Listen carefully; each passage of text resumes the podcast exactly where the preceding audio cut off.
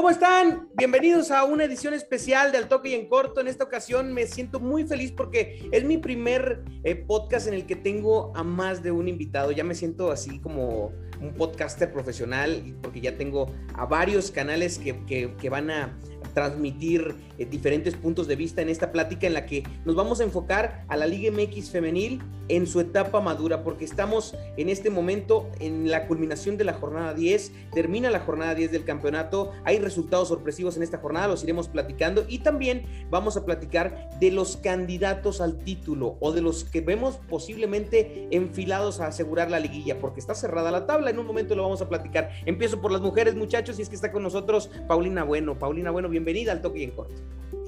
Hola Paco, ¿cómo estás? Muchas gracias por, por, la invitación y pues aquí andamos aportando un poquito de lo que, de lo que sabemos del fútbol femenil y pues este, saludos a todos, ¿cómo, cómo andan? Paulina Bueno, exjugadora eh, profesional, eh, mundialista sub-17 en Trinidad y Tobago 2010. Tuvo la oportunidad de estar mucho tiempo en un equipo multicampeón en el fútbol soccer femenil como era el Tecnológico de Monterrey, eh, seleccionada en el Instituto de Estudios Superiores Tamaulipecos y, y demás. Paulina, bienvenida al Toque y en Corto. También está con nosotros José Pepe Magallón. Pepe, ¿cómo estás? Hola Paco, pues contento contento con la invitación. Y bueno, se viene un cierre de torneo muy interesante en la liga femenil.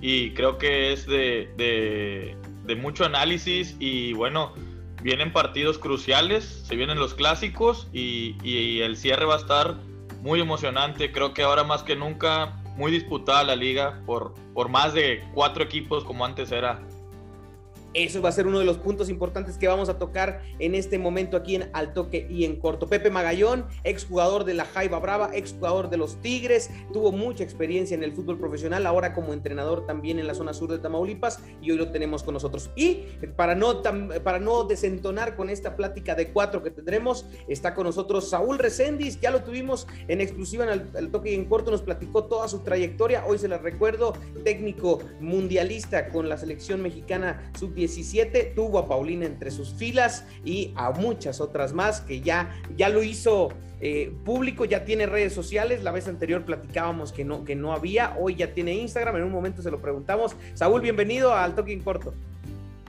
Muy buenas tardes, Paulina, José, muy buenas tardes. Gracias por la invitación y pues bueno, a platicar de esta tendencia, ¿verdad? De lo que es el fútbol femenil y que ya no es solo una idea plasmada, ya es una realidad que los equipos están trabajando de una manera formal y que pues bueno, este, se pone interesante el torneo en el cierre. Y es que eh, al grado de, tan interesante, acaba de culminar la jornada 10. Hoy, eh, eh, pues termina esta jornada con un resultado rompequinielas hasta cierto punto para la Liga MX femenil, como es el que Cholos vaya y le pega al América en la cancha de Cuapa. Hoy le termina por ganar el equipo de Frankie Oviedo, un equipo que no andaba nada bien el torneo anterior, que parecía que cesaban a Frankie. Le dan la confianza por ser un hombre que, se, que quieren mucho en la institución. Recordemos que ahí cerró su carrera como futbolista y en el fútbol femenil estaba costando. Incluso había sido criticado porque sus titular, entre sus titulares está su hija, eh, eh, eh, la chica Oviedo, quien también ha jugado prácticamente mucho tiempo con, el equipo de Cholos.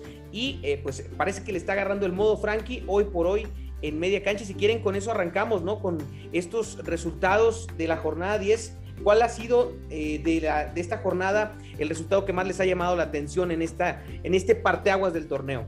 Paulina. Pues bueno, el, como bien lo dices, el, pues uno de, de los partidos rompequinieras fue este, el de América este, Cholas. Creo que para mí, a mi, a mi parecer, creo que sí fue uno de los que, pues, un resultado que no era como que muy, muy esperado por, pues, por la, eh, ¿cómo se dice? La, la, como viene jugando América, que es uno de los equipos eh, que, son favoritos. Sin embargo, pues esta, esta este, temporada, la verdad es que América se ha eh, visto como que muy inconstante, este, eh, lo, que, lo cual lleva a que pues un, no, no, le haya ido muy bien en este en esta jornada. Para mí sí es, sí es como que de los que más me, me impactó porque veía que, que América iba como descendiendo y esperaba que este partido fuera como que el, que una oportunidad para América para como volver a encontrar el ritmo y poder cerrar en estas últimas jornadas como pues ellos, ellas saben, ¿no? Y es que lo que, lo que representa este, este resultado, Pepe, eh, hoy por hoy América es octavo y Cholos se le pega ya en la novena posición. Al término del partido la tendencia en Twitter es fuera Cuellar. Ya no creen en, los fundamentos de Leonardo, creen que es un técnico que ya tiene una fórmula cansada en el aspecto de, de dirigir al América. ¿Qué opinión te da esto, Pepe? Sí, yo creo que también eh, aunado a eso que viene de una derrota la jornada pasada ante una, escuadra de San Luis que aparentemente también va tomando ahí madurez en sus filas, pero pienso también que, que independientemente de lo que el funcionamiento que haya eh, tenido el día de hoy el, el Club América, eh, yo que tuve la oportunidad de ver el partido, fue ganado por Frankie Oviedo en el planteamiento, Creo que la disputa de la media cancha, a pesar de que iba de arriba en el marcador, eh, siempre fue proponer, no, no salió temeroso, sabía la importancia del resultado que se ponía eh, eh, a un, pues ahora sí que por la diferencia de goles con los mismos puntos de América y que tenía la oportunidad de, rebasar a equipos como Pachuca y, Mazatlán, que, que, también están ahí en la pelea, en el décimo y en el onceavo lugar y creo que a estas alturas de la competencia, probablemente sea el primer torneo en el que América quede fuera de la liguilla por el campeonato. Qué fuerte. Digo, Saúl, no te vamos a poner entre, entre, entre la espada y la pared por, por la amistad que tienes con Leonardo Cuellar, pero eh, sí, sí, te podemos preguntar y, y, es de resaltar, por ejemplo, a una René Cuellar que tomó un segundo aire en su carrera, hay que decirlo, posterior a su embarazo, a su, a su, al nacimiento de su bebé, llega al fútbol mexicano, hace bien las cosas. El torneo anterior, a pesar de que Cholos no le iba nada bien, eh, tenía esa estafeta de líder y hoy por hoy es uno de los referentes que tienen en la pelea, como dice Magallón, a, Cholos femenil y que los puede meter a la liguilla sin ningún problema. ¿eh?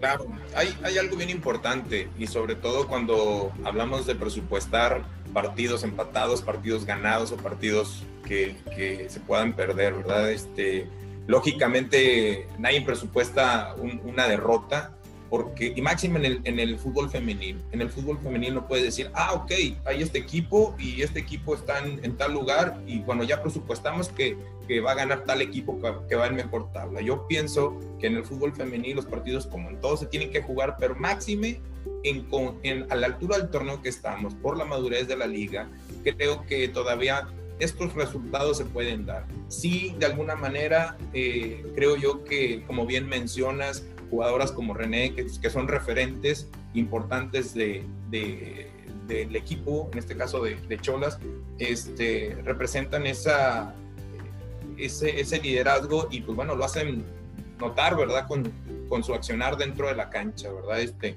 por supuesto, como bien lo menciona, son transiciones que, que se viven. René tuvo un inicio en, en, adaptarse al fútbol, ¿verdad? Mexicano y, ahora se está convirtiendo, está tomando las referencias más claras para hacer valer su valía como centro delantera. ¿no?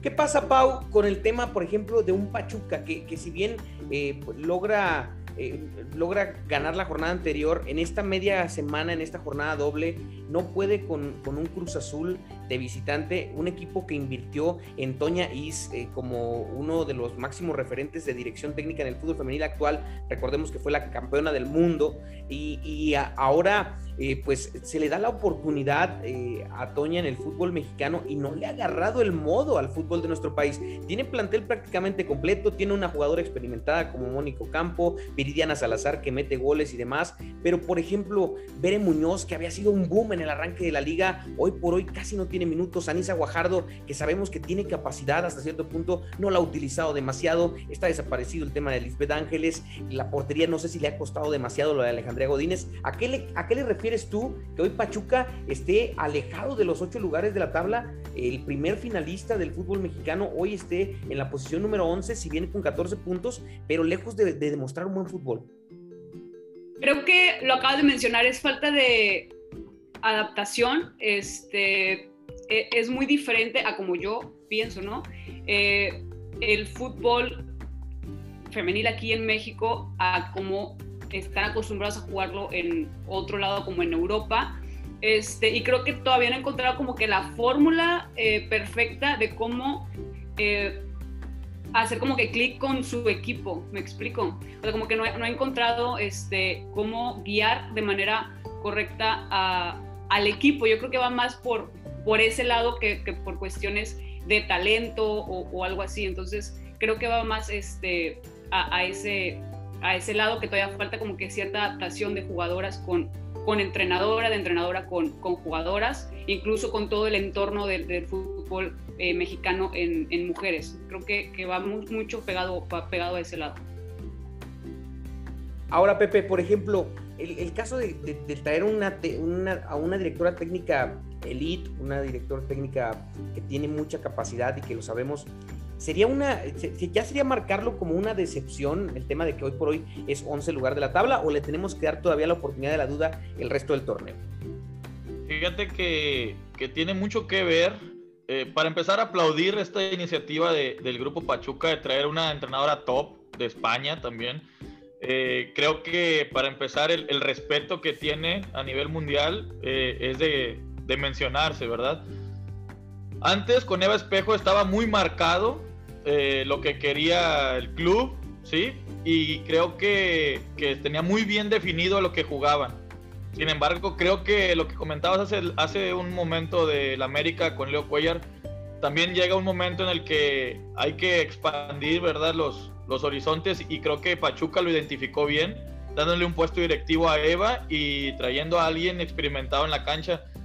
Tengo comunicación con gente que está dentro del club femenil eh, y es, es parte de una adaptación. Ahora, también me cabe mencionar que le toca debutar contra Tigres. Nada más y nada menos contra Tigres. Y que a pesar de que era su primer juego, que tenía 10 días trabajando con el equipo y que le hicieron un partido a Tigres que aparentemente parecía que iba a ser una goleada este, descomunal. Sin embargo, yendo 2-0, 3-0 antes del minuto 30, 35, ajustó y dijo, bueno, aquí nos cerramos y no, y no hay ninguna catástrofe, ¿verdad?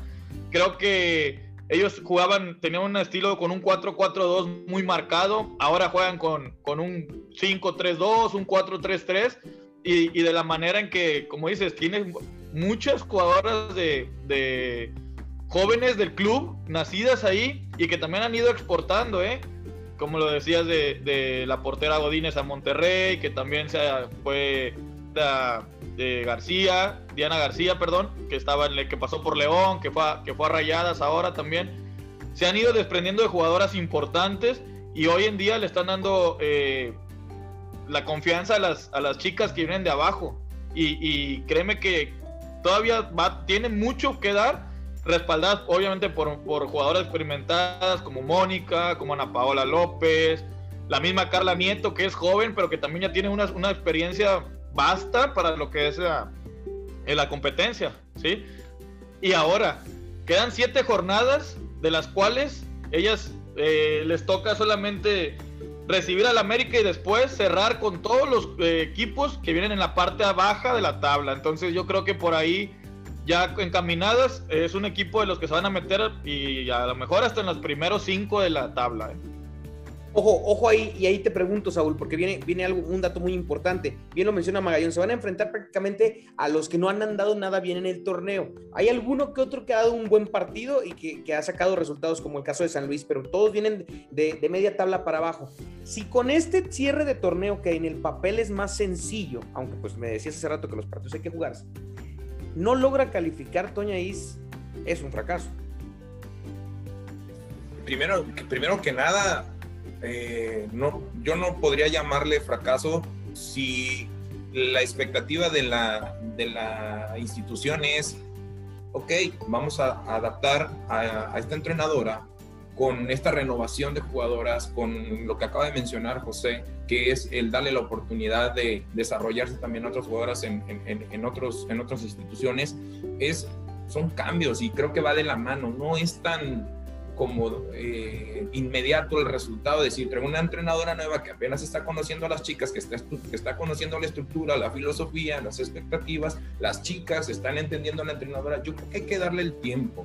Ciertamente creo que, en mi entender, eh, para cumplir un buen proceso de adaptación, al menos en el deporte, eh, sí tiene que, que, dársele el tiempo al, al, menos de un año, año y medio en cuanto a lo que es una temporada para solidificar principios de un concepto, principios de un concepto basados en una filosofía de juego.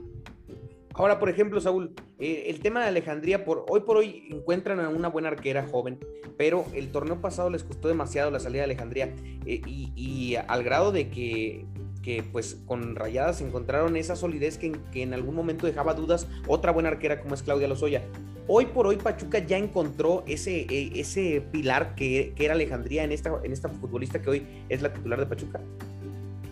Hay que darle la oportunidad yo creo que así como tuvo Alejandría, como lo han tenido todas las porteras, su tiempo, su espacio, su momento, hay que, que darle la oportunidad a, la joven arquera de que tome esa experiencia misma que le va a consolidar a futuro como, como un gran referente en la portería. No podemos uh, darle como un cargarle una responsabilidad cuando su proceso está en, en, esa, en, ese, en ese trance de, de, adaptación a una responsabilidad como tal. Tenemos que darle el tiempo de madurez para que ella pueda consolidarse de una manera estable para, para lo que se requiere, bajo las expectativas que, se, que están trazadas.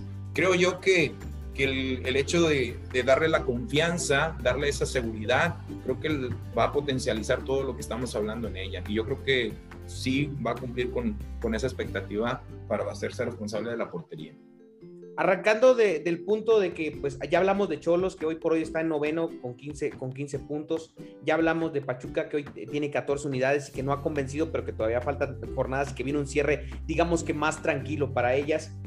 Está otro equipo que está levantando la mano y que tiene la misma cantidad de puntos de América, la misma cantidad de puntos de Tijuana y que está sorprendiendo con una futbolista que no es delantera y que está marcando goles que parece que, el Exatlón la cambió hasta de posición de juego, y estoy hablando de Meli Ramos y del Mazatlán, que ayer sacan un triunfo muy importante que hoy los mete de lleno a la pelea por liguilla. Pau, ¿va a lograr el Mazatlán meterse entre los ocho mejores equipos del fútbol mexicano?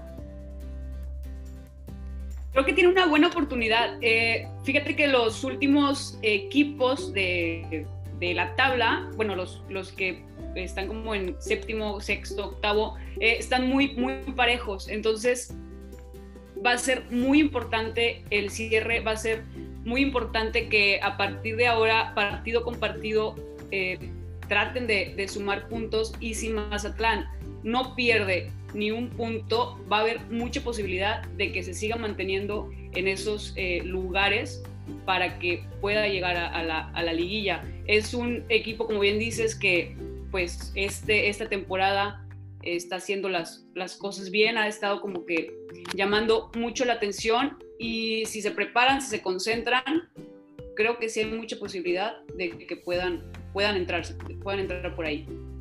Sé que no únicamente es Meli la, la jugadora del equipo, me, llamaba mucho la atención y me sorprende la cantidad de goles que ha anotado porque yo la vi eh, entrenar mucho tiempo en, en el INDE eh, con, cuando estaba, cuando pertenecía a Tigres antes de ir al Exatlón y Meli era una carrilera por derecha, defensa, muy poco ofensiva, sino en realidad eh, trataba mucho de, de, defender y era muy eh, muy rápida eh, y muy atlética, pero nunca le, conocí esa etapa goleadora. Ahora, Maga, no es, Magallón no es la única eh, jugadora que está llamando la atención en este Mazatlán. El dinamismo que ha mostrado esta escuadra de local y de visitante, sorprendiendo a Querétaro incluso en algún momento, eh, es lo que ha llamado la atención. La verdad es que Mazatlán gratamente está siendo de los equipos que mejor juegan en la Liga MX, ¿no? Sí, y sabes algo, creo que es de los equipos que ha priorizado la, la colectividad, sobre todo en el esfuerzo a la defensiva, creo que es un equipo muy, pero muy generoso. Eh, partiendo de un orden, se ve que hay un buen ambiente en el grupo, son muy solidarias y viene un cierre interesante con ellas, ya que hasta donde sé, le toca eh, dentro de dos fechas jugarse un partido crucial en la cancha de la Noria contra Cruz Azul, ¿eh? Yo creo que por ahí puede irse perfilando este, uno de los equipos que se pueda meter en séptimo o en octavo, en en octava posición, eh, ya en, la, eh, en, el cierre, en el, en el cierre del torneo, porque cabe mencionar como a Pachuca le toca cerrar con la, con la parte baja de la tabla, bueno, a ellos les toca cerrar con sus rivales directos. a Mazatlán le toca cerrar con, con Cruz Azul, Pumas, Toluca, que son de los equipos que están más o menos en el nivel individual, eh, en jugadora por jugadora, dentro de la cancha. Y creo que va a ser un buen parámetro para ellas y un parteaguas de aquí en adelante, ¿eh? porque como tú dices al inicio, nadie daba nada por el, por el Mazatlán, nadie. Y hoy en día han logrado que, que, que, se voltee a ver a la institución en el aspecto de la rama femenil. ¿eh? Sí, la verdad es que el que tuvo la oportunidad de ver ayer, digo, era Necaxa, eh, que tristemente Necaxa eh, es el equipo que, al menos en, el tema de la plantilla, pues no, no le ha invertido a lo largo de esta liga, no ha buscado el, fortalecer su, escuadra y que por hoy va a seguir, va a seguir un torneo más siendo el último lugar de, la tabla. Pero Saúl, eh, rescatar y destacar este equipo que se formó Express, que tuvo su debut del torneo anterior y que en este está haciendo muy bien las cosas y que pasa algo similar a lo de Atlas, ¿no? Por encima de lo que haga el varonil, el femenil está llamando mucho la atención. Sin duda, creo que coincido mucho con lo que menciona eh, Pepe Magallón. Este, creo yo que eh, el, proceso que han llevado tanto el entrenador como el cuerpo técnico y, el equipo ha sido muy interesante porque realmente el, solidificar un compromiso en funciones defensivas, el, poder eh, manejar bien sus partidos de local, de visitante, siendo el equipo más joven o de los más jóvenes del, del torneo, creo que está teniendo una adaptación de manera sensacional y adaptándose a las exigencias que este mismo está presentando ciertamente esa motivación y ese estímulo puede llevar a Mazatlán a, poderse estar dentro de, los ocho para la liguilla con ese cuidado de sobre todo de los partidos locales, ¿verdad? Que esos partidos locales le den esa tranquilidad de estar sumando puntos, como bien lo mencionó Paulina, el que el hecho de que te den esa confianza de, los partidos locales, tener puntos a favor y, e ir pelear a, a visita lograr un punto, ¿verdad? Este sería algo fantástico para, para Mazatlán. Y creo yo que, que se puede dar. Entonces están trabajando muy bien y pues bueno, ojalá que así sea. La verdad es que sí, la verdad es que sí. Y hablando de equipos que están trabajando bien, me voy con otro punto que, estamos avanzando rápido porque queremos que, de verdad usted quede conforme con este análisis que estamos haciendo aquí en Alto y en Corto. Recuerde que este podcast lo escucha usted en Spotify, en Apple Podcast, lo puede escuchar en Anchor, Anchor FM, eh, lo puede tener también vía nuestras redes sociales en, Facebook, en RM Noticias y por supuesto en las redes sociales de un servidor, Paco Ánimas, y lo tendrá también con mis compañeros. Pero platicar también porque eh, dentro de los partidos clásicos que vienen para este cierre de torneo, para esta mitad de torneo o prácticamente eh, último cuarto de torneo con los siete partidos que quedan, el primer clásico es este fin de semana, es este fin de semana y es el Atlas contra Chivas, Chivas contra Atlas en, en Guadalajara, Jalisco, allá estará jugándose este clásico tapatío y vaya lo que puede definir Paulina, porque hoy por hoy el Atlas es segundo lugar de la tabla con 23 unidades y el Guadalajara llega llega de empatar de milagro un partido por un error defensivo del Toluca en su casa eh, ante el equipo de Atlas. Buscará, si gana, ir al tema de los goles para recuperar incluso posición en, la tabla general. Y el Atlas despegársele y esperar que Tigres pues tropiece para volver a ser el líder general de la competencia. ¿Cómo ves este duelo? El clásico tapatío. ¿Quién se lo lleva, Paulina? Bueno, el Atlas, el Guadalajara. ¿Por qué? Fíjate que siento que Chivas siempre ha batallado en esos clásicos, siempre eh, ha tenido como que muchas, muchas complicaciones, no sé a qué, a qué se deba, luego a veces también es mucha cosa eh, como mental, este, pero ahorita viendo la, la temporada, creo que Atlas ha estado jugando muy bien, Chivas desde un inicio tuvo muchas complicaciones, eh, dejó ir a muchas jugadoras que creo que eran importantes, si bien creo que en el fútbol no, no eh, debe de haber como, bueno, en todos los deportes no, debe de, no se debe de depender como de jugadoras, pero creo que Chivas sí dejó ir a, a, jugadoras muy importantes y le ha estado eh, batallando mucho por, por ese lado como que volverse a encontrar. Y también creo que pues Atlas ha, haciendo ha venido haciendo un trabajo muy bueno, no nada más esta temporada, ya tiene este, temporadas atrás que ha eh, se ha mantenido, ha sido uno de los equipos como que, que ha estado ahí dentro de los más eh, importantes. Este, creo, yo ahorita así viéndolo como está el panorama, pues sí me inclino un poquito por, por Atlas, por esa situación que, que está siendo más constante y es un trabajo que vienen haciendo pues ya de, de jornadas, de temporadas anteriores, no, no de, de, esta temporada, de temporadas anteriores viene jugando muy bien y pues Chivas sí ha estado batallando un poquito. Ahora, en el tema plantel a plantel, hoy por hoy, eh, Maga, yéndose línea por línea desde la portera Ana Gaby Paz, creo que este, no sé si vaya a estar, no, no, tengo el reporte médico, sé que estaba fuera de peligro por el choque que tuvo el día de ayer, pero eh, no sé si está, no, ahorita lo voy a revisar en lo que, lo que me da la opinión Magallón. Línea por línea, ¿Quién es más fuerte hoy para el clásico, Maga? Contando que ayer Alicia Cervantes ya alcanzó en menos partidos la cantidad de goles de Norma Palafox, que Caro Jaramillo está conectada después de aquella desconcentración que tuvo con Querétaro, en la que soltó una patada y le costó varias jornadas no estar. Eh, Anet Vázquez, que se me hace una propuesta muy interesante de una jovencita que está haciendo muy bien las cosas. Yashira Barrientos, hablando del tema delantera. Y del otro lado, el boom que es Alison González, Joana Robles y Turbide. ¿Quién tiene mejor plantel Magallón para este partido? Yo creo que veo más sólido al conjunto de Atlas, como dices, la, desde la portería que, te da la experiencia que tiene Ana en desde que estaba en Tigres. Una chica que, que viene en la, en la, defensa central destacando también, bueno, como lateral, este, Alejandra Franco.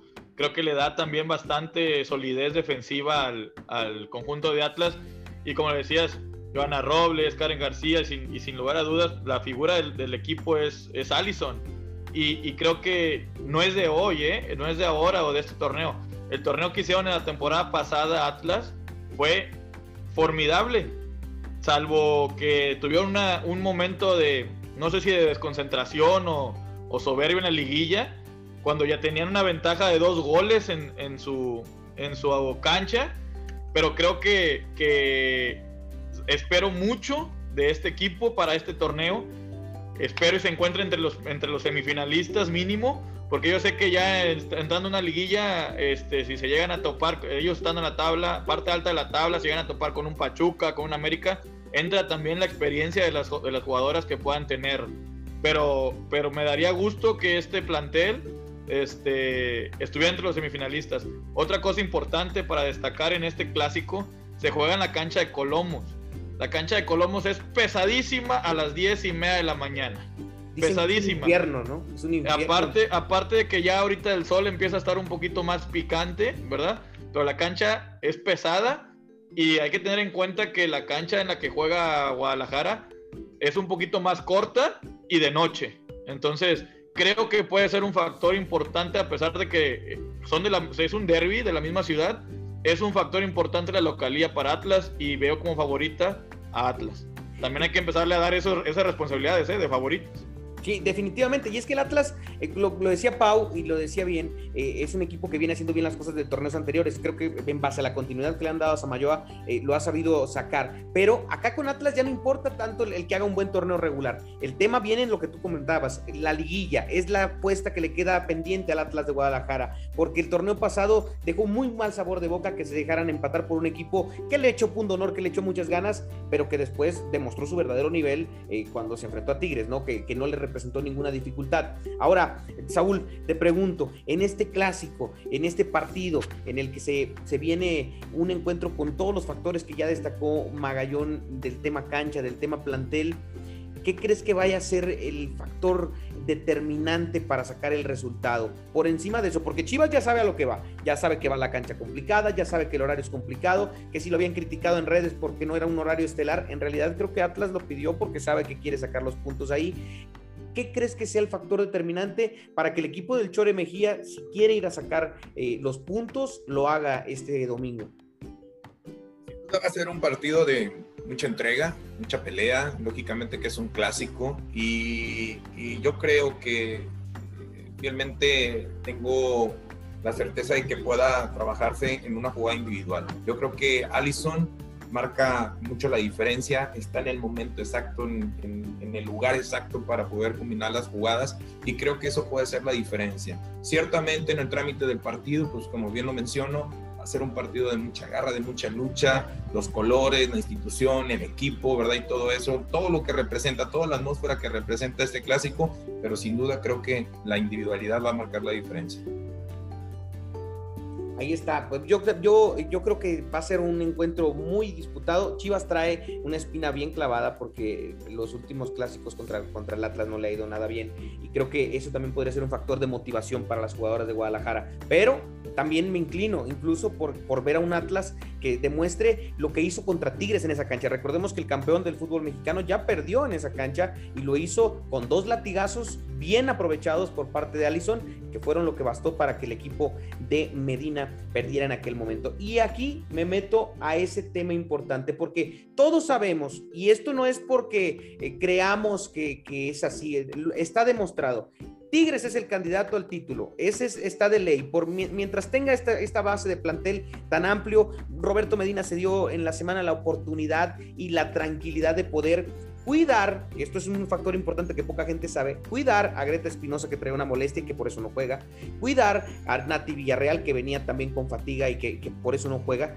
y y el equipo no, no, no, no, pierde calidad, porque tienes a una Selene Cortés, que es una jugadora con mucha técnica individual y que sabe competir muy bien, porque Bianca Sierra no desconoce la posición de ser defensa central. Eh, porque tienes un baluarte como es Cristina Ferral en el centro del campo, eh, en el centro de la defensa, mejor dicho, Karen Luna, que también hace bien las cosas y es muy competitiva eh, por la banda de la derecha, pero a Tigres le está faltando contundencia, eso es un hecho qué creen que deba trabajar Roberto Medina? Porque los equipos ya están encontrando la fórmula, Paulina. Se encierran en el universitario y le está costando. El partido pasado fueron, antes de este encuentro de media semana, fueron 16 tiros a gol, 16 oportunidades de gol, mejor dicho, un tiro al marco, y ningún gol para el equipo de Tigres. Se le encerró mucho eh, eh, el cuadro al equipo de Roberto Medina. Le están encontrando las fórmulas a este equipo de Tigres. ¿Qué tiene que trabajar Roberto Medina para el cierre de campaña y para seguir siendo ese equipo avasallador que ha demostrado ser? Muy complicada esa pregunta, ¿eh? este, creo no sé, ya los expertos me dirán. ¿Tú qué harías? O sea, ¿tú qué, ¿tú qué harías como, si tú fueras el día de hoy Roberto Medina y estás viendo cómo se te encierra? Este es, los tres eh, le hacen a la dirección técnica y por eso se las, se suelto así. Más o menos. ¿Tú qué harías? Tienes ese plantel, tienes ese plantel, esas jerarquías, porque también existen esas jerarquías y que se está notando que se las está respetando porque son las que le sacan los partidos y por eso tiene pocos minutos Ferelizondo y por eso tiene pocos minutos Nati Gómez Junco y por eso tiene pocos minutos Blanca Solís, que incluso ha metido goles y le ha respetado las jerarquías a las que tiene. ¿Qué haría Paulina Bueno siendo Roberto Medina para el cierre de torneo para solucionar esa problemática de la falta de contundencia en el ataque? Trabajaría más la parte ofensiva en conjunto. Creo que sí, eh, María Sánchez, eh, Stephanie este, Mayor, eh, Katy, son jugadoras con mucho talento que trabajando en conjunto podrían como explotar más eh, la parte este, ofensiva. Creo, no sé, ustedes ya me lo, me lo, me lo, me lo dirán, eh, que sí el, el, el, el, haber traído a, María Sánchez es un gran acierto, pero falta que todavía como que se adapten este, estas jugadoras ella al, plantel y el plantel también como que a, María Sánchez, una, una, gran jugadora con mucho talento, este, pero me iría como, por ese lado, trabajar en conjunto este, la parte ofensiva con todos los talentos individuales que, que tiene Tigres Femenino. Fíjate qué punto tan importante, Pepe, porque eh, ellas, como bien lo dices, definen muy bien, se quitan a dos, a tres, eh, terminan por hacer golazos y demás, pero normalmente brillan en lo individual. En el tema colectivo, a nivel ofensivo, es un buen punto el que toca Pau y que creo que eh, es parte de esa problemática. Tú como entrenador, ¿qué vislumbras en un equipo como Tigres que lo tiene todo para ganar los partidos? Digo, yo sé que los partidos hay que jugarse, que el rival también juega y que, y que todo esto, pero la calidad no se puede esconder. La calidad y lo tonto no se esconde. Entonces, acá, ¿qué haría Pepe Magallón para ir solucionando ese tema? ¿Qué, variante? ¿Qué, harías con este plantel? Mira, primero, brindarle la confianza a las jugadoras, porque es algo que también puedes, puedes, puede jugar en tu contra. Tienes a la, la campeona goleadora del torneo anterior, y que ha batallado cada vez más eh, para encontrar el gol. Entonces, primero, yo me preocuparía si no generara, ¿sí? Como tú dices, tú, el partido anterior 16 eh, tiros a gol, y bueno, cuántos a portería fueron y cuántos metí, ¿verdad? Entonces ahí entramos en un porcentaje. Pero sin embargo, yo seguiría brindando la confianza a las jugadoras que, que, tengo, que, que, están, que están eh, en, evolución también. Porque como dice Pau, bueno, llega María, se reincorpora Belén. Eh, me dio gusto eh, saber que, inició un partido nuevamente en Ayeli, que sin duda es una jugadora de mucha jerarquía, que cada vez le va a costar un poquito más, ¿verdad? Porque las distancias se van acortando, pero también es, es, alguien que ya no tiene nada que, que, demostrar, ¿verdad? Tiene su jerarquía dentro del plantel. Pero más que nada sería eso, darles la confianza, que sepan que realmente confías en ellas, porque yo sé que en el momento en que Katy encuentren un, un doblete en un partido se va a destapar. Tengo la certeza de que Stephanie me va a definir un partido en una genialidad en cualquier momento también pero sí, este, a lo mejor tener más variantes, porque como lo que mencionabas, cada vez se te encierran más, sobre todo cuando visitan el volcán. Ahora le vienen, le vienen dos pruebas este, buenas, eh, visitar a, al América y al Monterrey, me parece que en dos o tres fechas también el, el clásico, entonces que aunque no pasen por el mejor momento ni América ni, ni Rayados, sabemos que hay rivalidad y sabemos también que son los partidos que todos los que seguimos la liga femenil queremos ver eh, o revisamos el calendario de cuándo van a ser cuando, cuando va a iniciar la temporada. Son los partidos que, que más viste, ¿no? Y, y, el, y en cuanto al plantel que, que hacías mención, yo creo que tiene dos jugadoras por posición, Roberto Medina. Y a veces, a veces también este, es más complicado para uno como entrenador porque cuando llegas a necesitar a la que no estás utilizando tanto, tienes que tenerla contenta y motivada para que entren a, darte solución también. Y es que si bien, eh, por ejemplo, hoy tenía la ventaja, Roberto, de que lo platicábamos y él me lo decía en una, en una plática que tuve con él.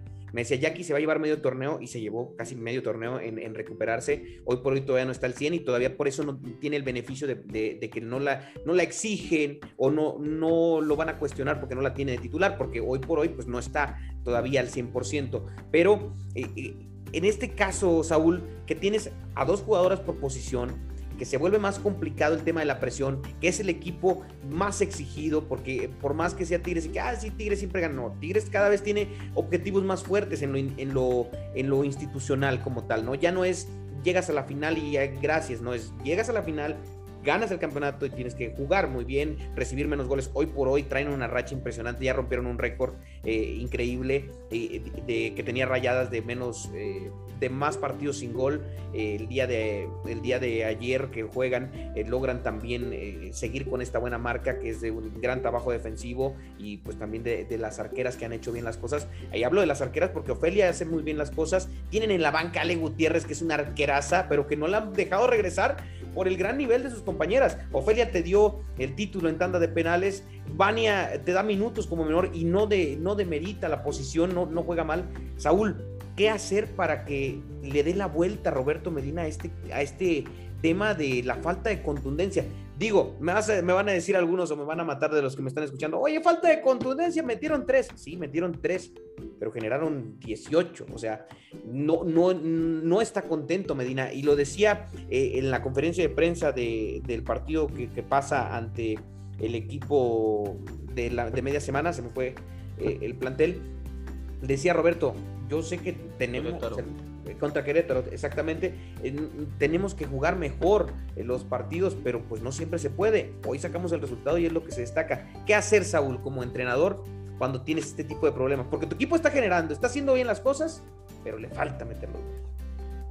Bueno, primero que nada hay que retomar principios y cuáles son estos principios, este, los principios de, de necesidad de querer ser, ¿sí? Esos principios que te llevaron en algún momento a lograr un torneo, otro torneo, otro torneo, estar en finales, a ganar campeonatos. ¿Cuáles fueron esas pequeñas grandes diferencias porque se lograron esos torneos? ciertamente, como bien lo mencionó Paulina, es la parte de la colectividad ofensiva. El hecho de decir, bueno, tú estás en mejor posición, va, empújala, ¿sí? Esa parte de comuniones, esa parte de asociaciones que van a permitir la pequeña gran diferencia en los momentos cruciales de presión, de que un equipo te juegue cerrado atrás, de que un equipo te haga dos contra uno en, todas las, en todas las zonas de la cancha, etcétera, etcétera, etcétera. Yo creo que hay que retomar principios y los principios es necesidad, necesidad de querer ser. Y para poder querer ser necesito retomar esos pasajes que me llevaron a lograr los campeonatos que hoy en día tiene Tigres en su este, en su, en su haber, ¿no? Creo yo que Roberto eh, lo, tiene, lo tiene claro, lo tiene claro, creo que también es momento de, de darle esa, esa confianza, ¿verdad? Que él la sabe manejar de manera perfecta. Creo que, que las jugadoras también tienen mucho que hacer. ¿Por qué? Porque es el, el, el hecho de decir, bueno, ¿cuál va a ser la diferencia en decir, ok, nos vamos sobre la parte individual que es el, el tema, o trabajamos de manera colectiva hacia un beneficio del equipo y yo creo que en, ese, en esa comunión van, van a encontrar la respuesta. Retomar principios va a ser importante. ¿Qué hicimos ayer para tener el lugar que tenemos hoy? ¿Qué marcamos de diferencia el día de ayer? Que hoy nos hace falta el hecho de decir, va, tú estás en la mejor posición, empújala y vámonos. Es Tigres, es Tigres, ¿sabes? Sí, claro, definitivo. Y, es que en, ese, en esa toma de decisiones en el último cuarto del terreno de juego es donde se han visto las fallas, ¿no? Que alguna vez, por ejemplo, un regate de más, un, tiro desesperado, el no voltear a ver a la compañera, y eso te lo va a dar eh, el, seguir jugando. Ahora le viene a, Tigres, el calendario está hecho para que Tigres batalle, el calendario está hecho para que Tigres batalle, hay que decirlo así, y, está bien, es el equipo fuerte, pero le vienen partidos seguidos, le viene Chivas, le viene, eh, le viene Rayadas, le viene América, le viene un cierre de de torneo muy interesante como lo tuvo el torneo anterior. Y bueno, hoy, hoy por hoy se, se, fue recuperando de una pretemporada corta y ha agarrado nivel al grado de que hoy el, sistema defensivo, lo voy a decir así, juegue quien juegue, lo demostraron ante Querétaro, eh, está bien, bien plasmado y bien eh, compactado eh, al grado de que de todas las que normalmente juegan, la única que repitió fue la 15. De ahí en fuera, ninguna de ellas había jugado eh, en el partido ante Querétaro, que Querétaro es un rival que quizá te deja, eh, te da esas libertades, pero que incluso este, esta solidez defensiva se ve afectada con tu falta de contundencia cuando, por ejemplo, estuvo a punto de que se le marcara un penal, que si el árbitro veía un poquito más allá el, balón en la línea, era un penal y quién sabe cómo hubiera terminado el partido. Que si Vania no alcanza a manotear en esa jugada que parece que el balón ingresa completo, quizás estuviéramos hablando hoy de un empate de Tigres y a reventar a Roberto, que la verdad es que yo lo creo uno de los técnicos más capaces eh, de manejar este tipo de presiones porque él las conoce prácticamente a todas, las tuvo a muchas en procesos de, selección y Nuevo León y de selección mexicana, y que creo que, esto que ustedes eh, mencionan, la falta de entendimiento colectivo en el tema de saber dónde está la mejor posición para definir las jugadas, lo que decía bien Pepe Magallón también, de que era cuestión de darle confianza a los elementos que le han dado los resultados y sacarlos adelante, y ese regresar a las bases le dará a Tigres la oportunidad de seguir siendo el favorito al título. Y aquí es donde nos metemos prácticamente en la recta final y hoy lo vamos a guardar, se va a quedar grabado aquí, o más bien está quedándose grabado en este momento. Quiero que me den a sus ocho calificados a falta de siete fechas. Me voy a volver bien gurú, ¿verdad? para ver quién le atina o a quién, quién, más, quién le atina a más de estos ocho calificados. Así que échenle un vistazo a la tabla, cómo está la cosa actualmente. Y Paulina, como eres mujer y como aquí las respetamos y las queremos demasiado, tú primero, ¿quiénes son? No importa el orden, ¿eh? hoy lo, puedes atinar a la orden y demás, pero ¿quiénes van a ser los ocho calificados a la liguilla del fútbol mexicano en la Liga MX Femenil en el Guardianes 2021? Creo que todavía falta mucho como para decir, estos van a ser los, los que tú crees. Sí, pero los que yo creo que van a estar ahí va a ser Tigres, Monterrey, Atlas, Pumas. Creo que va a ser interesante el cierre de, Pumas. Ha estado haciendo una muy buena este, temporada y creo que, se, que, va a estar por ahí, va, a aparecer.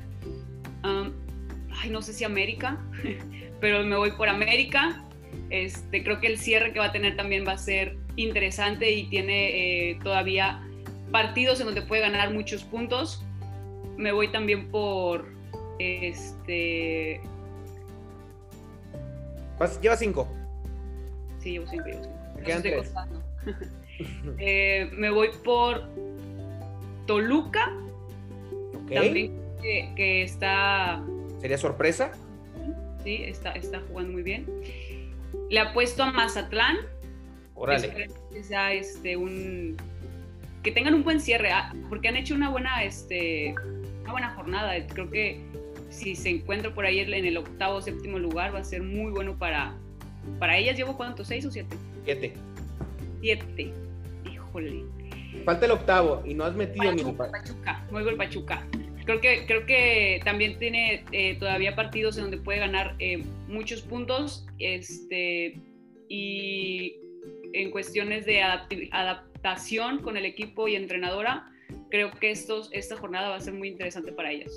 Pau dejó fuera Cruz Azul, Pau dejó fuera a Tijuana, de los que están ahorita peleando. Pepe Magallón, tus ocho candidatos a la liguilla del fútbol mexicano. Yo te lo voy a dar hasta en orden de la tabla, ¿eh? Eso, Pepe, eso. Vámonos. Este, va de uno Tigres, de dos creo que va Atlas, de tres puede meterse ahí Monterrey hasta la tercera posición por los rivales que, que le pueden venir. Monterrey, en cuarto puede entrar eh, Guadalajara. Hasta el quinto lugar meto a Pachuca. ¿Sí? Sexto Pumas Séptimo Toluca y octavo Cruz Azul. Creo que Cruz Azul está haciendo un buen torneo. Creo que eh, es un equipo que se, que se ha visto sólido a raíz de la llegada del profe Pérez. Y este y ha tenido, ha encontrado el gol con la chica Curiel y con Karima Abud arriba. Creo que también por ahí una chica que venía de América Tobar en la central, este venía venía haciendo bien las cosas, bastante bien en, el club. Y creo que se conjugan dos cosas, Paco. Una, que se, esperemos que se mantenga la máquina en ese, en ese nivel para que le alcance y veo complicado el cierre de América.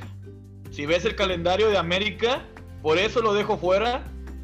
Le viene Tigres, le viene Pachuca, le viene Chivas, le viene Rayados en menos de tres, cuatro semanas. Sí. De cinco partidos son cuatro partidos top. ¿Sí? Cuatro partidos top en los que, al menos, si lo quieres ver así, de las cinco jornadas siguientes para América, le puedes llamar cuatro clásicos. Sí, y, Rayados, Chivas y Pachuca, definitivamente. Y que puede perder los cuatro o que puede rescatar a muchos seis puntos. O sea, de, ahí dependerá, ¿no? Y es ahí donde yo, es ahí donde yo digo que va a ser el primer torneo sin el América en la liguilla. Híjole, qué fuerte. Y ojo, porque que América no califique, ya ahí sí ya podríamos hablar de que al final del torneo habrá muchas cosas que decir de, Leo Cuellar. Así que ahí se va a acordar. Explicar, sobre todo, en el funcionamiento. Ahí se va a acordar de los partidos contra San Luis y de todos esos encuentros. El de hoy. El, de, hoy. donde no hubo respuesta ni de adentro ni de fuera de la cancha. Creo que Hoy, a pesar de las críticas que venía teniendo Frankie el torneo pasado, eh, hoy hicieron un partido inteligente, supieron dónde apretar y dónde encasillar a una América que se vio totalmente inoperante, tirando balones a la olla, como se dice vulgarmente, este, de todas las zonas y con poca creatividad en, la zona media o en la zona ofensiva para poder abrir un, un cerrojo que tuvo Cholos después del minuto 70, pero que hasta antes de, de, ese, de los primeros 25 minutos del primer tiempo, Cholos era amo y señor del partido. Sí, la verdad es que sí, muy buen análisis por parte de ahí también de Pepe Magallón, que da otra bomba, ¿no? Eh, ya Paulina había dejado fuera a dos de los que hoy están dentro de los primeros lugares y Pepe dice que sería la primera liguilla sin América. Saúl, tus ocho Tú, si quieres, no me des la posición en la tabla, vamos a darles el beneficio de la duda a algunos partidos. Pero, ¿quiénes van a ser los ocho que califican a la liguilla de la Liga MX Femenina? Ah, Toluca, Tijuana, Cruz Azul, Pumas, América, Chivas, Atlas, Rayadas Tigres. Órale, ahí está. Ahí está. Queda fuera Tijuana, no le alcanza y a Mazatlán tampoco. Sí, la que queda Ah, no, Mazatlán no le alcanza. Mazatlán y Pachuca, creo que no. No, no van a alcanzar. Mira, yo, yo tengo también mis ocho, mis ocho sería Tigres, Atlas, Chivas, en ese orden. Rayadas en cuarto lugar. Pumas en quinto. Sexto Toluca. Séptimo Tijuana. Octavo Mazatlán. Así se va a poner la cosa. Yo sí dejo fuera al Pachuca, creo que no le va a alcanzar a Toña Is. Ojalá y me calle la boca. Y Cruz Azul también se me va a desinflar. Pero creo que, Tijuana y Mazatlán van a estar ahí, van a estar ahí presentes. El Mazatlán se va a meter como octavo y va a ser su primer liguilla en la historia, en la historia de la Liga MX femenil y en la historia de su, institución como tal. Ya estamos, ya cerramos con esto de la Liga MX femenil, pero ya que los tengo aquí y que tengo experiencia en selección y demás, y que está reciente el tema de la convocatoria de Mónica Vergara, yo quiero hacerles dos preguntas eh, en, una, en una sola respuesta, ¿no?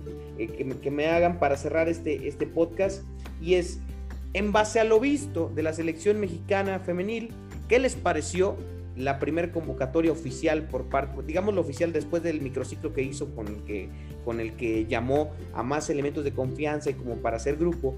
En esta primer convocatoria oficial, ¿qué tal se les hizo? ¿Qué les pareció esta convocatoria de Mónica Vergara en la selección mexicana femenil? Y yo sé que siempre va a depender mucho de los gustos, pero ¿quiénes faltaron en esta selección mexicana femenil en base a sus gustos? Paulina Bueno.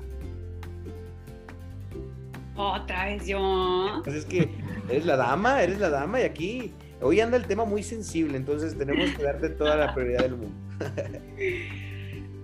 Ah, creo que Mónica Vergara le vino a dar como un bocanada de aire fresco al, a lo que es el fútbol femenil en, en México. Creo que va a revolucionar mucho este, el fútbol.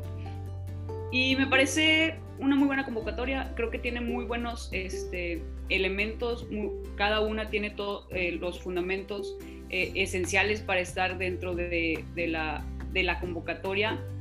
Este, no, no, podría mencionar a lo mejor alguna que no, no puede estar en, en, selección, porque creo que todas se merecen como la oportunidad de, de estar ahí y de de dar a conocer qué es lo que tiene cada una. ¿A quién daría nuevamente eh, oportunidad desde mi punto de vista?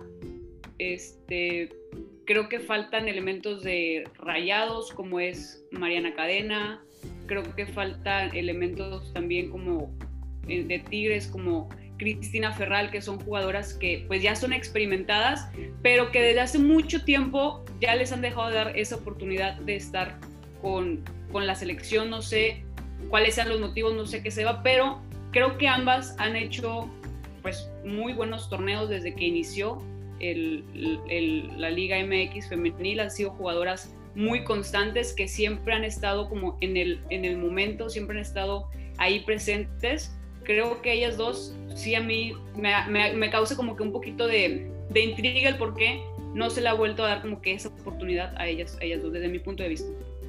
Pepe Magallón, ¿qué te pareció el arranque de la era Mónica Vergara y qué jugadoras crees que faltaron en esta convocatoria en base a lo que dice Paul, el rendimiento que han mostrado? No, sin duda coincido con, con Paulina. Eh, hace falta, como buen tan pequeño, pues, me gustaría ver que la central fueran las dos tan pequeñas, tanto Rebeca como Cristina.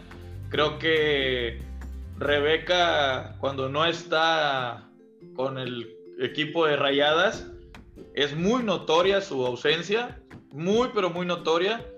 Eh, y Cristina, la solidez que te brinda este, en la saga central y la experiencia que tiene, pues obviamente este, creo que nadie más te lo da, porque a pesar, como tú decías hace un momento, Bianca Sierra no desconoce la posición, creo que te ayudaría más en una lateral y por la otra Kenty. Es mi, mi punto de vista. Para mí sería la línea de cuatro que, que, que fuera la ideal para una selección nacional hoy en día.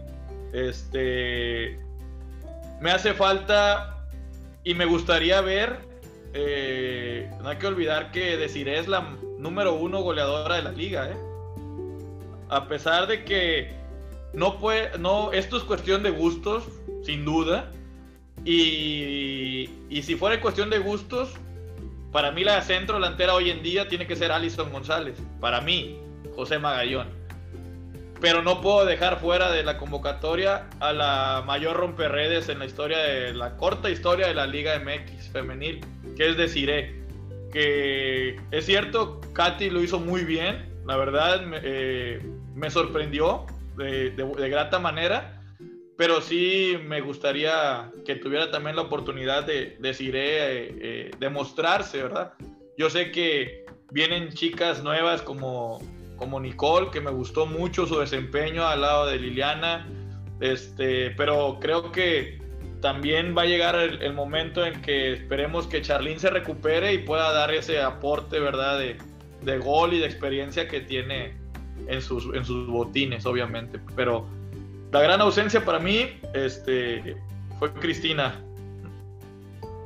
Definitivamente, Saúl, y, en base a, números y, a la liguilla que, había tenido eh, o que tuvo con el campeonato, a pesar de que le toca fallar el penal en la final, eh, que quizá hubieran enmarcado su participación eh, como, como la mejor defensora de, la, serie final, si quieres, no, si no quieres destacar la, liguilla como tal, pero la jugadora que más minutos tuvo dentro del plantel campeón, la que más lució, la que secó a esta gran delantera que dice Pepe Magallón, y que dentro de tu convocatoria no está, pues dices, es, gustos. Pero cuando se da el tema de las que no pueden viajar y que decide por encima de Cristina, por Jocelyn Oregel, que son condiciones completamente distintas y que también hizo bien las cosas, pero llama mucho la atención que no esté una jugadora de estas características en selección mexicana y como dice Pau, desde hace tiempo, eh, incluso eh, desde prácticamente la salida de, Roberto, únicamente que, yo recuerdo estuvo en una convocatoria en una gira por Holanda, si no me equivoco, y no volvió Cristina y el nivel lo ha seguido demostrando o sea, no ha tenido un bajón de juego, como quizá podrías decir de Mariana Cadena, que en algún momento, eh, si bien ha sido regular, pues eh, ha tenido ciertas bajas de juego, o que cuando estuvo en selección no, no mostró lo suficiente para en aquel momento el plantel que tenía Roberto Medina. Pero el tema de Cristina principalmente, y coincido con Magallón con Desiree, en el aspecto de darle la oportunidad de que compita, porque quizá ya en la competencia interna, pues sí, ya Katy, eh, Allison, eh, Charlene, eh, incluso este, la oportunidad de Kiana Palacios, que también ha hecho muy bien las cosas en España, pues ya a lo mejor como que no, no, podría estar, pero mínimo en el primer, en el primer envallón, en lo que es la convocatoria, estas dos tendrían que estar, ¿no, Saúl? Y, Paulina, José, este, creo fielmente que la convocatoria realizada por Mónica este, en, tomar, eh, hacer una, mezcla de experiencia con juventud, ¿verdad? Con, con, lo que es la selección en su primer eh, convocatoria, fue muy atinada, fue buena. Ciertamente hay jugadoras que, que por experiencia, que por, por años, ¿verdad? Que han representado de una manera fantástica, de una manera muy responsable a lo que es nuestro país, deberían estar ahí. Volvemos al tema de gustos, ¿verdad? Volvemos al tema también de ideas de cómo, cómo este, se va a cristalizar lo que es el proceso de selección. Pero sin duda, eh, esa parte la aplaudo y la celebro mucho, la parte de la convocatoria. Sí creo que hay la oportunidad y existe la oportunidad para darle y generar y promover una vez más, ir solidificando, por ejemplo, las jugadoras que están en, en una edad de madurez en cuanto a su rendimiento, en cuanto a su desarrollo futbolístico. ¿Y a qué me, por me refiero a ello? Ciertamente eh, en selección mayor, dices, bueno, tomo de las mayores, tomo de las sub-20, puedo tomar de las niñas este, sub-17. Creo yo que hoy en día México ya se encuentra con, con, esa transición de crecimiento para solidificar una selección mayor con las jugadores que corresponden a esa edad. Porque al final del día, ya cuando te enfrentas a la competencia, ¿sí? Estados Unidos, Canadá, todas esas potencias, ¿verdad? Ahí es donde eh, se requiere esa experiencia, se requiere ese bagaje que, para poder solidificar un rendimiento y en cuanto a, números, en cuanto a clasificaciones, porque todo se genera una expectativa. Ya hablar de, expectativas, hablar de, de, selección mexicana es ya ir pensando en decir, bueno, ¿qué identifica México como juego? ¿Cuál es el estilo, cuál es la esencia del fútbol mexicano femenil? ¿Verdad? A nivel internacional. Entonces, esta convocatoria, ok, les damos participación a las jóvenes que están saliendo, que han tenido una destacada participación en sus torneos eh, mundiales o internacionales, ok, perfecto, pero yo creo que ya México está en esa transición que muchos que nos tocó la oportunidad de estar ahí queríamos ver o queríamos disfrutar. Hoy, todas las niñas tienen un programa, tienen una estructura, tienen o un seguimiento semanal, competencia, competencia, competencia, y creo yo que existe el material humano para poder conformar de una manera ideal todos los filtros y seguimientos por proceso. Y, digo, creo yo que realmente la competencia y el crecimiento de México, ¿verdad? En selección va a estar en, en respetar esos procesos, esos procesos, esas oportunidades de, de experiencia con, con jugadoras que, que, han tenido y que han representado a México y que están en, en, la edad clave para estar en selección mayor, como bien lo mencionaban ustedes, Desiree, Cristina y muchas otras jugadoras que están en la Liga MX. Yo creo que, que estamos en ese tiempo. ¿Y, por qué personalizarlo? Y, digo, no es cuestionar, la convocatoria estuvo bien, el partido contra Costa Rica lo hacen muy bien, los dos, ¿eh? incluso el segundo encuentro donde mete eh, a todo el resto del plantel, Greta jugó muy bien, eh, Zuli tuvo una buena participación, a pesar de que no se gana el juego, las ticas salieron eh, también a, tratar de demostrar, pero, pero eso coincido mucho con lo que dice Saúl, yo estoy de acuerdo en que hay que hacer, hay que ir impulsando las nuevas generaciones, las Nicole Pérez, las Alison González y demás, pero no, en mi punto de vista, no puedes desaprovechar o no es coherente que tu mejor defensa central del torneo local en la etapa fuerte del torneo que define campeonatos no esté. Eso para mí es el único asterisco que yo le pongo a, a, Mónica. Es el único asterisco. O sea, no, no me explico cómo una defensora que no estuvo en la parte final del torneo y otra que lució además en la parte final del torneo no esté. Digo, por encima de, que es de Tampico y de que la conocemos y lo que sea yo, yo ese es el único asterisco que yo le pongo a la convocatoria. Si quieres decir, Eva, a lo mejor no estaba en el mejor nivel en ese momento, eh, Mariana Cadena, si quieres también, eh, la, alguna otra ausencia, pero el tema específico de Ferral, para mí no, no, tiene, no tiene una explicación lógica por encima de los gustos, ¿eh? Totalmente de acuerdo, y es ahí donde yo hablaba eh, de lo de Desiree, o sea, a mi, gusto no es la delantera para la selección, ¿eh? pero le tienes que dar la oportunidad de que compita. Caso contrario a Cristina, que sí es la defensa de la selección. Para mucho, y yo creo que la mayoría de la gente que sigue y está al pie de lo que acontece en el día a día del fútbol femenil en México, para la mayoría, ella tiene que estar. ¿Sí? Sí, aparte y, y hablando de la, de la, gente de experiencia que comentaba Saúl, estoy totalmente de acuerdo. ¿eh? Yo decía, para mí, para mí, al día de hoy, este, la delantera es Allison pero sabemos también que hay posiciones en las que hay lugares seguros y que son inamovibles. Hablamos de una Cecilia Santiago, de una Kenty Robles, y estamos en el, en el, en el entendido de que arriba va a jugar Charlín. Va a jugar Charlín. Cuando ella esté bien, esté el 100, va, a regresar y va a jugar la misma, la misma posición de Stephanie Mayor.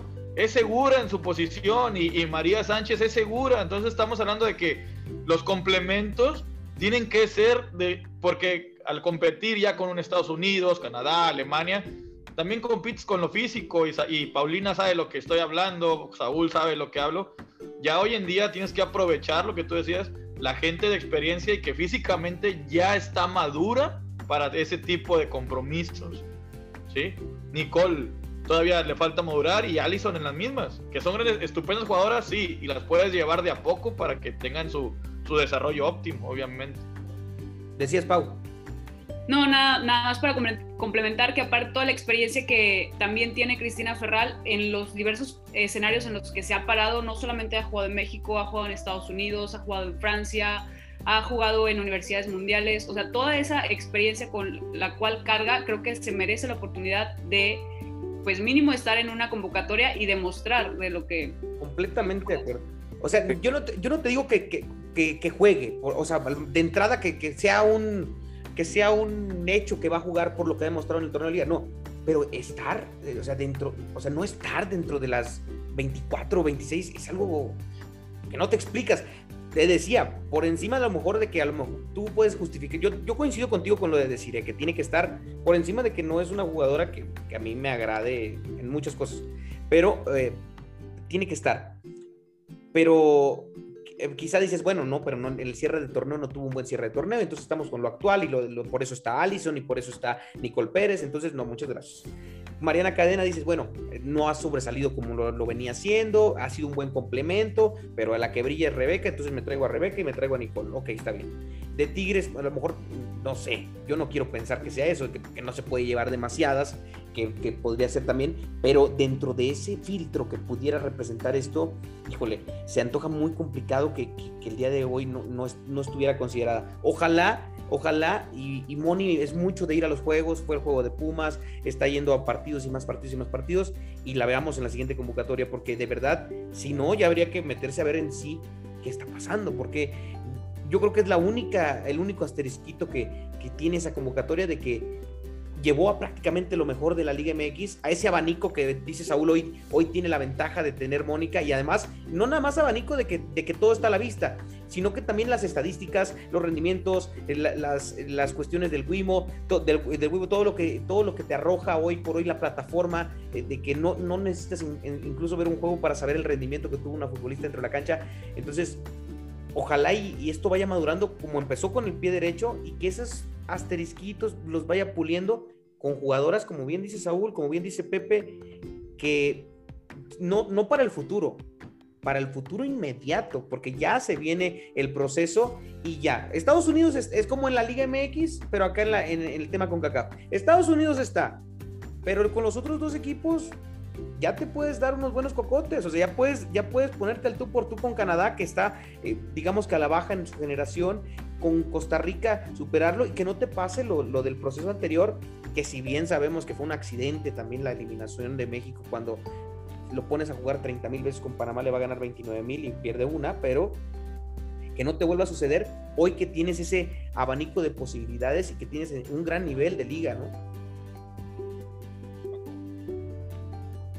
Sí, y, Paco, Paulina, José también, importante el, el, el, decir los tiempos, aprovechar los tiempos. ¿Por qué? ¿Por qué aprovechar los tiempos?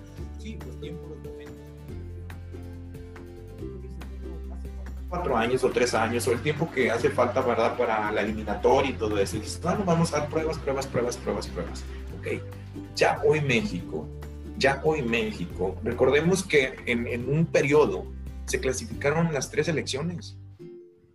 Claro. Entonces, ya se vuelve una expectativa, una expectativa importante, interesante y muy desafiante el hecho de que vuelvan a estar las tres elecciones en las competencias internacionales, en las, competencias mundiales.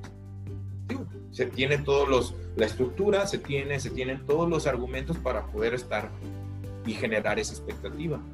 Por eso me refiero a los tiempos, para que esos tiempos sean aprovechados por el bloque de edad y de madurez, una vez más, bloque de edad de la sub-20, sub-20, sub-17, sub-17 y mayor, mayor.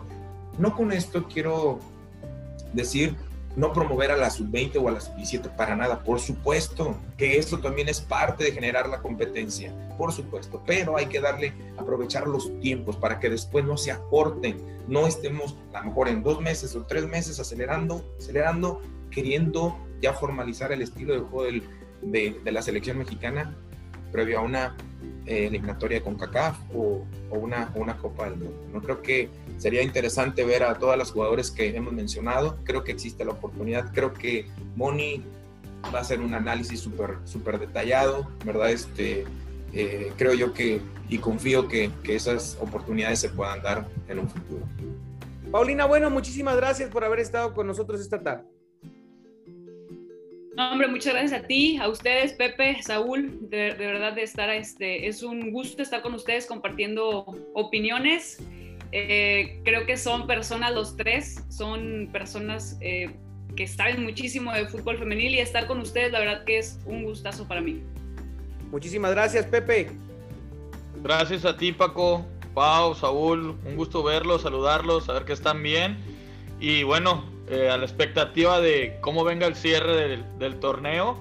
Y, obviamente este, siempre con el, con el deseo de que la selección le vaya bien y, y sobre todo siga creciendo el fútbol femenil en nuestro país, porque bien lo dices hoy, el cambio generacional de Canadá, eh, podemos aprovecharlo para pelear al tú por tú, lo mismo que ya se vio hoy en día con Costa Rica, como, o se reafirmó como hace tres años se hizo en los, en los Juegos Panamericanos, entonces creo que, que es el momento de aprovechar estas generaciones, como bien dice Saúl, cuando se, cuando se clasificaron los tres eh, selecciones, eh, hoy en día la mayoría de esas jugadoras están activas y hay que aprovecharlas. Saúl Reséndiz, muchísimas gracias. Y profe, pronto, pronto lo queremos ver ya en los primeros planos, por favor. Gracias Paco por la invitación, Paulina, José, gusto en saludarlos y, y verdaderamente que muy agradecido con, con las oportunidades y agradecido también de ver crecer al fútbol femenino. Verdaderamente que es una oportunidad magnífica, maravillosa que, estamos viviendo, ¿verdad? Este, gracias a esa oportunidad para todas las mujeres, para todas las niñas y que siga creciendo el fútbol femenil en México. Hasta aquí, al toque y en corto, yo me quedo con ellos platicando fuera de, la grabación para que pues, los comprometamos a que nos veamos antes de la liguilla para ver quién le atinó a los ocho, quién fue el más desatinado de los ocho o si todos coincidimos en la mayoría. Que tengan un excelente cierre de día, de noche, de tarde, si lo está escuchando en diferentes horas. Recuerde compartirlo si le gustó. Denos un like en la plataforma en la que lo, lo está viendo, lo está escuchando. Y por supuesto, nos escuchamos en una ocasión más con más de Al Toque y en Corto con Paco Más Gracias. Hasta la próxima.